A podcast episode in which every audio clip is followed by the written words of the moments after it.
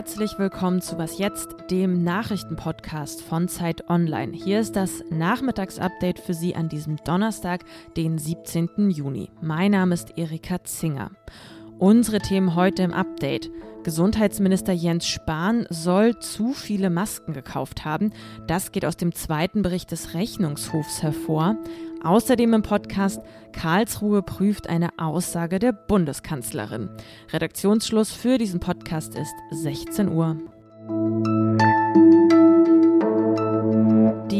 Maskenaffäre um Bundesgesundheitsminister Jens Spahn will und will kein Ende nehmen. Vor einiger Zeit hatte sich ja der Bundesrechnungshof eingeschaltet. Aktuell prüft er die Corona-Ausgaben der Bundesregierung. Im ersten Bericht, der vor einigen Tagen publik wurde, da kritisiert der Rechnungshof die Verteilung von Masken an Apotheker und die milliardenschweren Freihaltepauschalen für Kliniken. Jetzt ist ganz aktuell der zweite Bericht da. Er liegt NDR, WDR und der Süddeutschen Zeitung vor. Die Kernkritik lautet in diesem Bericht jetzt. Spahn habe mehr Corona-Masken gekauft als nötig. Die Prüfer, die kritisieren, dass das Bundesgesundheitsministerium im Frühjahr 2020 viel zu viele FFP2-Masken und OP-Masken eingekauft habe und das zu einer Zeit, als die ja weltweit besonders teuer waren. Insgesamt wurden 5,8 Milliarden Masken an den Bund geliefert. Der Rechnungshof spricht davon, dass diese Menge eine, Zitat, massive Überbeschaffung sei und die konnte das Ministerium auch nicht wirklich nachvollziehbar begründen. Kritisiert wird außerdem, dass das Ministerium auf verschiedenen Wegen ohne klares Verfahren und ohne Mengensteuerung Masken bestellt habe. Rund eine Milliarde FFP2-Masken und 1,4 Milliarden OP-Masken hat der Bund aktuell im Lagerbestand. Das klingt erstmal super, viele Masken zu haben. Allerdings zur Debatte steht ja, ob diese Masken Qualitätsdefizite aufweisen und demnach nicht brauchbar sind. Der Bundesrechnungshof erkennt im Übrigen ja auch an, äh, dass in einer pandemischen Notsituation äh, eben auch zügig hat gehandelt werden müssen, wenn ich genau gelesen habe. Ja, das ist Jens Spahn wichtig zu betonen und er hat ja damit auch recht. Ja, der Rechnungshof erkennt die Notsituation, in der Jens Spahn handeln musste, an. Aber was der Rechnungshof auch sagt, ist, dass es in der Krise eben höhere Anforderungen gibt, die Mengen, die man braucht und einkauft, zu steuern. Diese Mengensteuerung, die war in weiten Teilen nicht vorhanden, sagen die Prüfer. Und obendrauf kommt eine mangelhafte Aktenführung im Gesundheitsministerium, die dazu führe, dass die Prüfung zu den Masken noch nicht abgeschlossen ist. Da dies absehbar war in der Konstellation, wie im dritten Wahlgang gewählt wurde, muss man sagen, dass dieser Vorgang unverzeihlich ist und äh, deshalb auch das Ergebnis wieder rückgängig gemacht werden muss. Zumindest gilt für die CDU, dass die CDU sich nicht an einer Regierung unter dem gewählten Ministerpräsidenten beteiligen darf. Angela Merkel haben Sie da gehört, wie sie die Wahl des FDP-Politikers Thomas Kemmerich zum thüringischen Ministerpräsidenten mit Stimmen der AfD im Februar vergangenen Jahres kommentiert hat.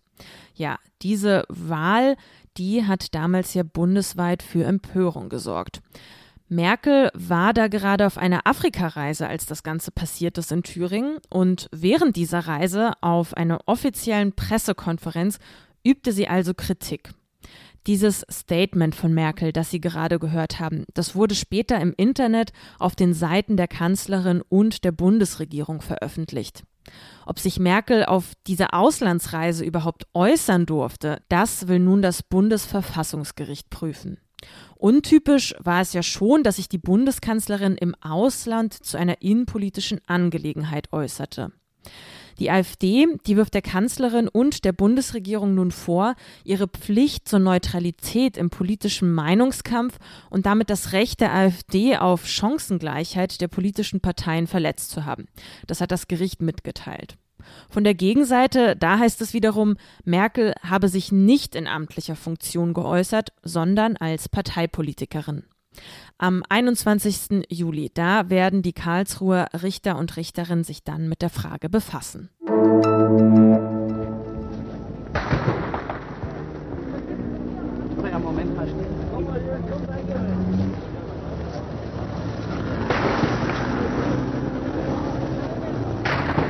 Schüsse sind da zu hören. Vor 68 Jahren fallen die am Potsdamer Platz in Berlin. Lasst das Schießen sein! Ihr werdet eines Tages dafür zur Verantwortung bekehren. Lasst das Schießen sein! Treibt es nicht auf die Spitze!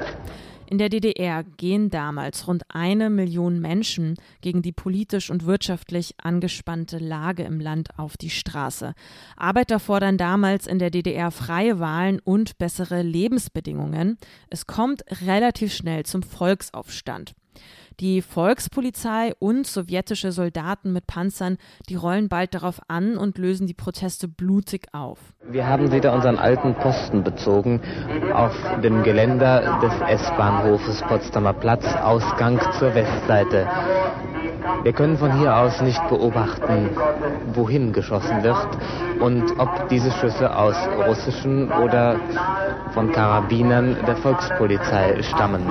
Ja, das berichtet ein Reporter damals von Rias, der da direkt vor Ort ist am Potsdamer Platz. Es gab Tote, mehr als 1500 Demonstranten wurden anschließend zu Haftstrafen und einige sogar zum Tode verurteilt. In Erinnerung an diesen Tag an den Volksaufstand in der DDR finden heute bundesweit Gedenkveranstaltungen statt. Am Mahnmal für die Opfer des Aufstands in Berlin ist eine Gedenkzeremonie geplant. Außerdem wird heute an diesem symbolträchtigen Datum das Stasi-Archiv aufgelöst. Für Millionen Stasi-Akten ist ab heute das Bundesarchiv zuständig. Auch die rund 1300 MitarbeiterInnen werden vom Bundesarchiv übernommen. Der bisherige Bundesbeauftragte für die Stasi-Unterlagen Roland Jahn, der zog zum Abschied ein positives Fazit. Man habe zukunftsfähige Strukturen geschaffen, dafür, dass auch in Zukunft die Stasi-Unterlagen als Symbol der friedlichen Revolution weiter genutzt werden können, sagte er dem Radiosender Bayern 2. Was noch? Die Gewalt gegen Jüdinnen und Juden in Deutschland hat in den vergangenen Wochen nochmal zugenommen. Im ganzen Land gab es vor dem Hintergrund des Nahostkonflikts zahlreiche antisemitische Demonstrationen. Zum Teil wurde auch vor Synagogen demonstriert. Die jüdische Kantorin Avital Gerstetter, die hat das Ganze wochenlang beobachtet, die war schockiert, was auf den Straßen los war.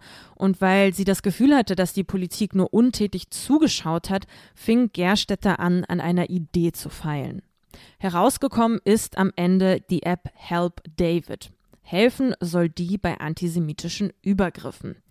Das Ganze funktioniert relativ simpel. Wenn man die App herunterlädt und dann in dieser App auf einen Knopf drückt, wird nicht nur ein Notruf und eine Standortanzeige bei der Polizei ausgelöst, die App löst auch ein akustisches Alarmsignal auf dem Smartphone aus.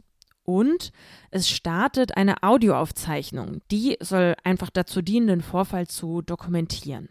Wer die App außerdem installiert hat und in der Nähe ist, der erhält auch noch einen Hilferuf und kann dann der betroffenen Person zu Hilfe eilen.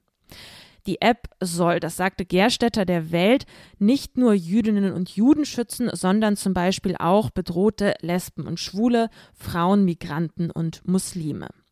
In den nächsten Tagen soll die App dann verfügbar sein.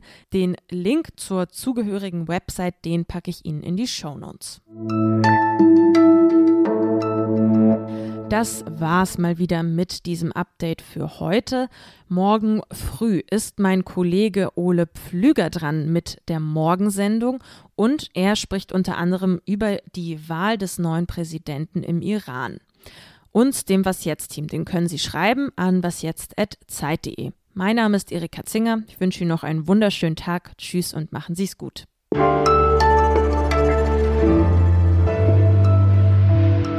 Ach ja, fast hätte ich es ja noch vergessen. Hitzewelle, vergessen Sie bloß die Sonnencreme nicht.